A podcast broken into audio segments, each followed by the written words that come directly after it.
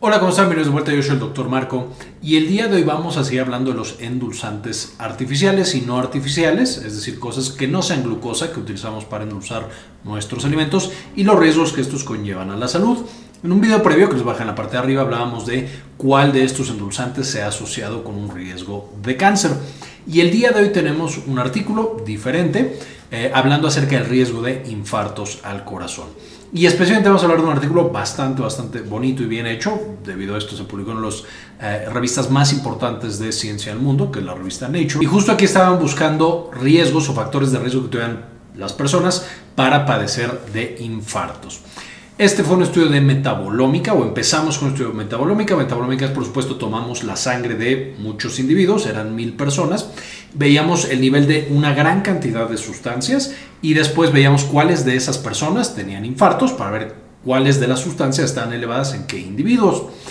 Estos estudios, por supuesto, no son tan limpios porque puede haber asociaciones con muchas sustancias y específicamente los investigadores encontraron que la sustancia que más fuertemente se asociaba con el riesgo de infartos en estas personas es justamente un endulzante. Y este endulzante es el eritritol. El eritritol se utiliza para varias cosas, entre ellas, por ejemplo, los frutos del monje, varios productos para pacientes con diabetes y varios productos en dietas de eh, cetogénicas, es decir, en la que no se consumen carbohidratos.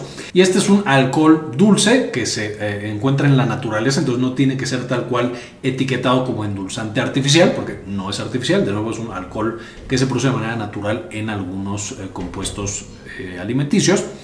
Lo que hacen básicamente las compañías es que lo extraen este alcohol y se lo ponen a una gran cantidad de cosas. Es muy fácil de agregar a los productos. Sin embargo, por supuesto, no tiene ninguna caloría. Es básicamente equivalente a la sucralosa.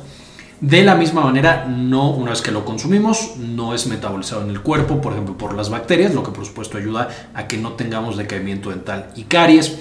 Y tiene varias ventajas sobre otros edulcorantes artificiales y de nuevo no artificiales.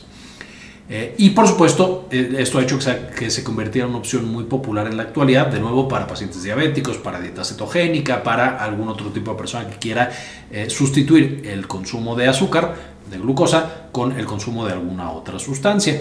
Ahora, entonces estos investigadores dijeron, ok, estamos encontrando de manera serendípica, es decir, no estaban buscando el efecto de este eh, endulzante, sino que estaban buscando en general cosas que se, se, asociaran con infarto y encontraron un poco de casualidad la presencia de este endulzante.